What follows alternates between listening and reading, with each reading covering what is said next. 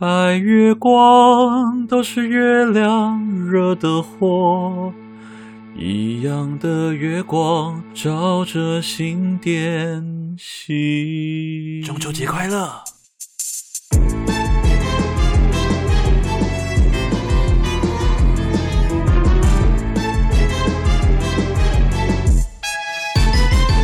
欢迎收听《鬼岛电波》，我是阿娇。今天一样是超自然震动，好兴奋的单元。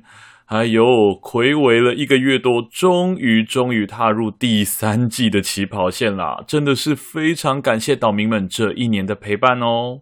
想必大家都跟阿娇我一样非常的兴奋。我知道有些岛民开心的原因是，终于不会再是鬼故事了。我非常能够理解，真的不是每一位岛民都爱听鬼故事了哈。不过因为这个章节刚好是在第二季和第三季中间鬼月故事特辑，这样子的安排是阿娇我自己变相的休息月啦。毕竟，只要把故事表达出来就好，产出时间大概真的只是平常集数的一半。开心，呵呵，就像给节目放了一个小假期一样。而这个小假期刚好可以应付阿娇我这几个月累积的工作量哦，真的是谢天谢地谢岛民。好的，那有关于岛民 Q&A 的部分呢，我们会从下一集开始重出江湖。于是，我们现在就来回归正题。OK，刚刚有听到阿娇最前面就是唱了一些有关于月亮的歌，还有看到标题的岛民们应该都已经知道了啦。诡岛电波今天要聊的就是中秋节啦！每年的农历八月十五日，秋季过半，恰逢丰收与月圆之日，人们团聚祭拜月神、祭祖，庆祝丰收。然而时至今日，就是放假烤肉，放假烤肉，放假烤肉，中秋肥，人变圆，再见面月亮脸。等到收假之日，众人纷纷笑问猪从何处来。唉，果真是越堕落越快乐。不过，二零二一年因为疫情的关系哦，相信大家都很难体验在外烤肉的乐趣了。但是换个角度想，忍一年风平浪静，绝对不要成为烤肉里最讨厌的蛤蜊，如此想不开。诶，不知道各位岛民们对于中秋节有怎么样的记忆哦？还记得阿娇我小时候第一次有记忆的过中秋节？当时除了是一个开心吃烤肉、放肆喝汽水的日子以外，最令我印象深刻的就是家里的长辈把柚子的皮剥下来当帽子，接着完全不顾我的意愿，强制给我戴上。我当时就觉得，哇靠！你们把这个厨余拿来戴我的头，你们有毛病吗？而且这个柚子很臭诶。接着大家在那边，哇，阿娇好可爱哦！我妈还说相机嘞，赶快拿相机来。来，儿子笑一个，咔嚓！我当下超级傻眼的，是怎么样？我被强制戴绿帽还要开心是不是？而且那颗绿帽柚子是真的很臭，可能是臭掉了之类的，我也不知道。但是我的脸就更臭了。正当我嘴巴碎碎念在反抗，说我不要戴这个啦，接着打算把头上那个绿帽摘下来的时候，我妈就走过来把我的帽子戴好，笑着跟我说。这不是你可以决定的，亲戚都在，脸不要那么臭。说完便拿了一颗月饼，直接塞进我的嘴巴里。哇，我靠！现在想想，真的是，原来我妈当时正在教导我人生的道理。戴绿帽，这不是你可以决定的，亲戚都在。天哪，好好黑暗哦。不过在这边也稍微跟各位岛民们声明一下哈，有看过很多人都会把柚子皮拿来放在自己家的宠物的头上啊，觉得很可爱。但是柑橘类的柚子其实是对猫咪的健康是有危害的哦，可能会刺激它们的呼吸道、皮肤，甚至是腹泻、肝功能等伤害。所以请不要把柚子帽子这个绿帽戴在你们家的猫咪的头上哦，真的母汤。阿娇我在做这一集之前，曾经很认真的想，岛民到底期待我讲些什么。不过鬼岛电波这个重视民俗鬼神科普的节目，今天并没有要和大家讲解。什么？后羿射了九个太阳啊！嫦娥吞了不死药，奔月成仙啊！吴刚犯错必须要砍伐桂树啊！月亮上的纹路超像兔子在捣药草。嗯，怎么感觉不知不觉也快讲完了？总之，今天最主要想和大家聊的是那些和月亮有关的神明。大家会想到什么呢？是那个代替月亮来惩罚你的月光仙子吗？还是《库洛魔法使》里面的那个审判者月呢？而今天第一个要提到的，也就是道教里面的月神太阴星君 （A.K.A. 月神）、太阴娘娘、夜明之神、太阴菩萨、月宫娘娘等等。其实它的全名超长的哈，叫做月宫黄华素耀元精圣后太阴元君。或是太阴元君、孝先明明王、灵宝净白、黄素天尊哦，有够难念，这一句我念超久的。欢迎大家把它写入绕口令或是 rap 里面，就像那个达拉崩巴班的贝蒂布多比鲁翁一样，超级难。总之就是太阴星君啦，吼，真的不要啰嗦。很多人都会觉得她就是嫦娥，但事实上不是。《山海经》里面也认为她是天神帝俊的老婆嫦曦，嗯，很可惜也不是。甚至《封神演义》里面的姜皇后最后被封为太阴星，啊，很可惜也不是。很多庙宇的神像或是绘画艺术上都会把太阴星君画成一位典雅的美女。但是事实上，在一开始的时候，太阴星君是没有任何形象的，因为他就是月亮本身。在古时候啊，天地日月等这一类的至高自然崇拜是只有皇帝才能拜的哦，因为神格非常的高，世人根本不敢贸然给予形象。因此，像是玉皇大帝啊、太阴星君、太阳星君这些神像，都是神仙入俗之后才被塑造出来的。那太阴星君到底是在拜什么、祈求什么的呢？答案是青春永驻、变好看。我猜很多岛民们听到这里一定都会想说：“哇靠，还有可以祈求变漂亮的神哦！”虽然太阴星君和太阳星君是拥有很高神格的神灵，但真的是拜嫦娥奔月这个典故所赐，太阴星君也要把变美丽这件事情哈纳入了他的执掌范围。毕竟一般人应该是不会去祈求太阴星君潮汐稳定啦哦。诶，这样讲起来，其实每年的中秋节前后，我妈一定会拉着我们一起去关渡宫拜太阴星君，祈求永葆青春。如今虽然她没有变成美魔女，但是她的肤质与面貌真的和同年龄的姐姐们比较起来，看起来就是比较年轻啦。当然，他也是有在使用保养品啦。生物化学的力量功不可没。不过在这里也和岛民们分享一下，可以怎么拜太阴星君。首先不用计较日子，也没有哪一天拜比较灵验。毕竟变好看是一件需要持续努力的事，所以无论你是还没开始，亦或是正在努力中，都可以直接去参拜他。第二，很多人都会说一定要带象征人间团圆的月饼啊。象征开花结果的瓜果类水果啊，绵密稚嫩的豆腐啊，等等这些吸引力法则的贡品。但事实上完全不需要，你需要做的就是拿出随身携带的保养品，在参拜的时候拿起来放在合十的双手之间就可以喽。可以拿防晒霜啊、保湿喷雾啊，甚至是护手霜啊，或者是男生有在健身，你拿小包的那个乳清蛋白啊，甚至是按摩棒也是可以哦，就是按摩脸部的啦，按摩棒。这部分的重点并不是月神。想要用，或是它可以帮你加持，而是你自己的信仰值会分出一点点流向你所使用的产品，有一种自己帮助自己越来越漂亮的感觉。也要记得哦，并不是买了败了就放着不用。携带哈，随身携带的意义就是希望你可以赶快把它用完。那接下来就是哆瑞咪嗦，参拜的时候可以向神灵说明你自己正在努力想要改变的地方，祈求一切顺利。大家有发现吗？自己还是要有所作为哦，不是只是拜了就会有效果。只要依照着这些参拜方式，或许你也可以变美丽。因此，无论男女老少，只要你想让自己的体态、脸面变得更好，比如说有在健身啊，或者是医美保养相关的产业啊，也都非常适合去参拜哦。也并没有什么男生不能拜太阴星君这件事。我想，可能有很多人也不是很清楚，到底哪里有太阴星君哈？除了天上月亮就有之外，毕竟这个神职不太容易成为一间庙宇里面的主神，所以阿娇我也在这里稍微跟大家推荐几间阿娇的妹妹认证比较认真的太阴星君所在的庙宇。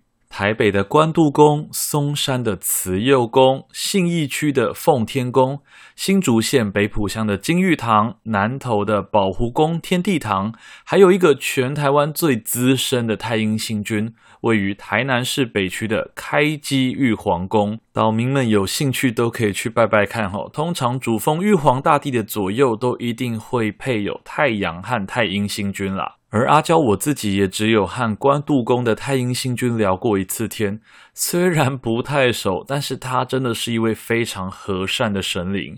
他很温柔的跟我说：“你的体态再结实一点会比较好看哦。”月老，你看看人家如沐春风，真是的。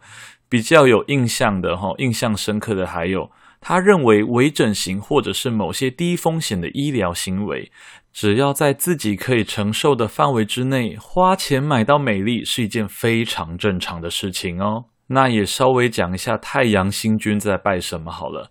太阳星君主要是博爱与宽容，也就是内在的美丽、内在美还有美德啦。也欢迎岛民们推荐给身边那些做人失败的友人们参拜哈。也有一些人会在家中自己祭拜太阴星君哈。他们还有衍生出一些很有趣的传统，像是在三合院里祭拜后，会把祭拜的化妆品或梳子的一半全部丢到屋顶上去，代表分一半给月娘。但是很可惜。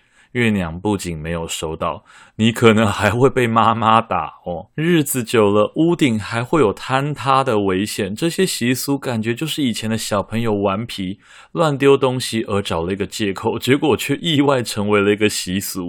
讲完道教的月神，接下来要讲的是佛教的月神月光菩萨。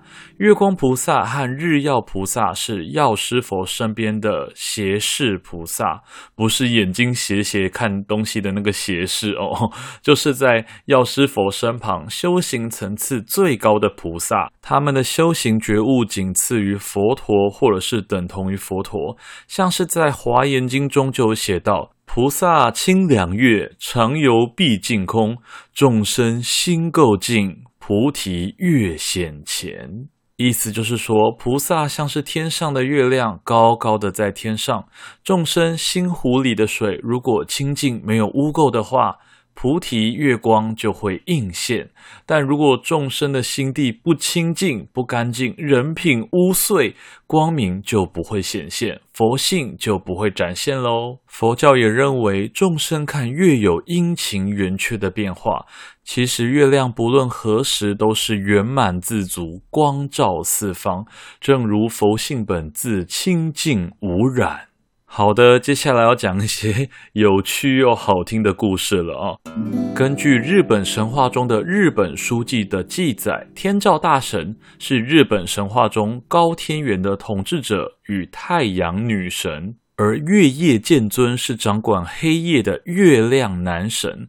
他们和掌管大海风暴的男性神明河宿展明尊合称为三贵子。而故事是这样子的哈，有一天呢，天照大神派了月夜剑尊去地球迎接宝石神，保险的保，食物的食，也就是食物的神灵这个样子。而宝石神为了向月神表达谢意呢，就向着大地原野中，从宝石神的嘴里吐出了米饭 rice，吐完之后呢，又面向大海。嘴里继续吐出鲜美的鱼，最后再次面向高山，就从嘴里面吐出了毛皮和动物的肉，直到一切食物都具备了，宝石神就摆设了宴席，要来宴请这位来接他的月夜剑尊。结果不出所料，月夜剑尊看到了这一桌。从宝石神嘴里吐出来这些称作为美食的东西，直接一阵反胃，觉得恶心。哇靠！我堂堂月亮男神呢，要我吃你吐出来的东西？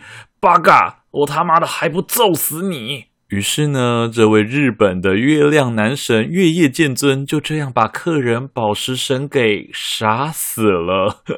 返回天庭之后，月亮男神直接跟太阳女神抱怨了一下，殊不知天照大神完全不买单，直接大发脾气，断开亲人的连结，给我滚！我不想再见到你。要月夜剑尊永远不准再出现在天照大神的视线范围里。于是呢，太阳神和月亮，哈，月亮神一升一落，永不能见面。哦，是不是很好听？他们就这样子讲了这个好太阳跟月亮不会见面的故事，呵呵，超级好笑。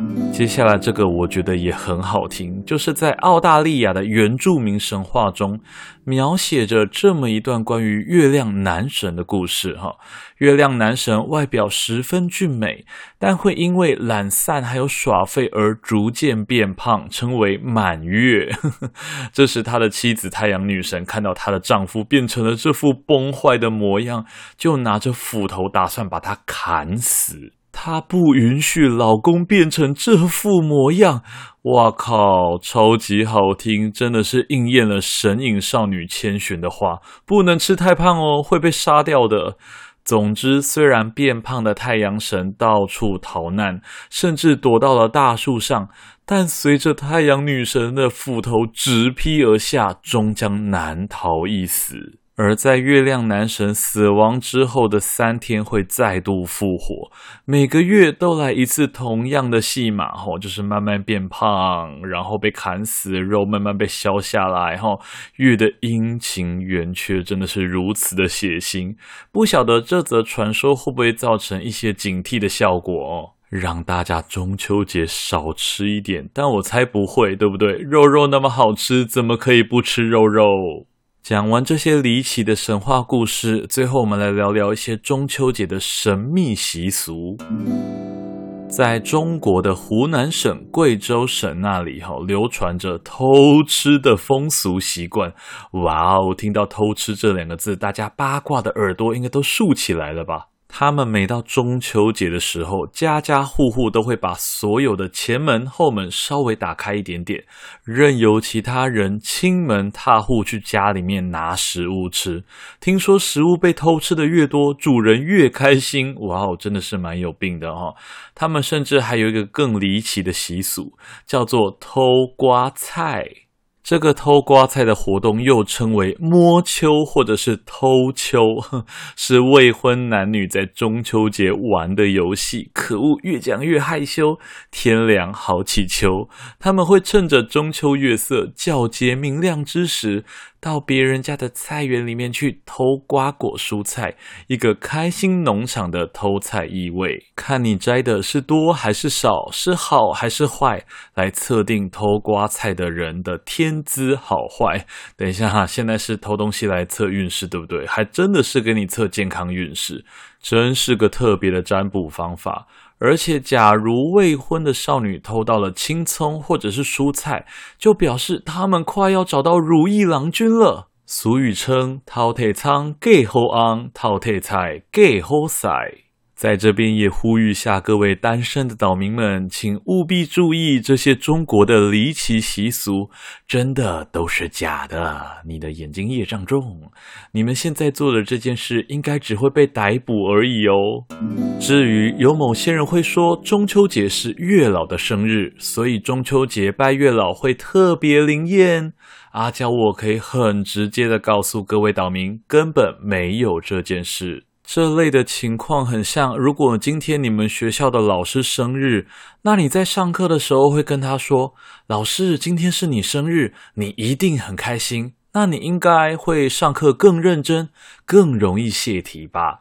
老师听完还不直接记你大过齁？因此，只要月老甚至是其他神明当天有在庙里，无论今天是什么节，是不是他生日，他们对待百姓们的态度都会一视同仁，始终如一。而农历的八月十五、十六日，也有很多人会祭拜土地公，是因为这一天正好是土地公表定的得道之日。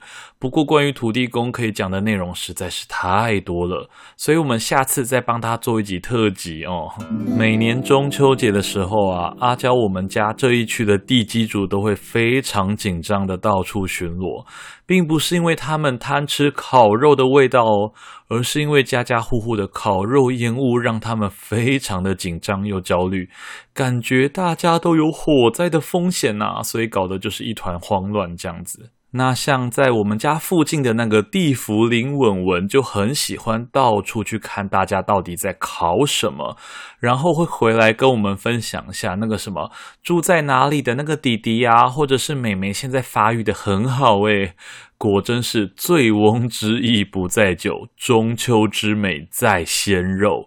但是因为今年疫情的关系，应该很难再看到各自家门前烤肉的台湾奇景了。各位岛民们，今年打算怎么度过这个中秋连假呢？你们也会吃烤肉、吃月饼、剥柚子、戴绿帽吗？鬼岛电波也在这里祝大家中秋节快乐哦！也顺便广告一下，为了应景中秋节的月兔形象，下一集的鬼岛电波会讲兔子的神哦。最后，如果你喜欢这个节目，务必分享。订阅、按赞，Apple 的听众五星好评，拜托，让更多人成为鬼岛的子民。大家拜拜。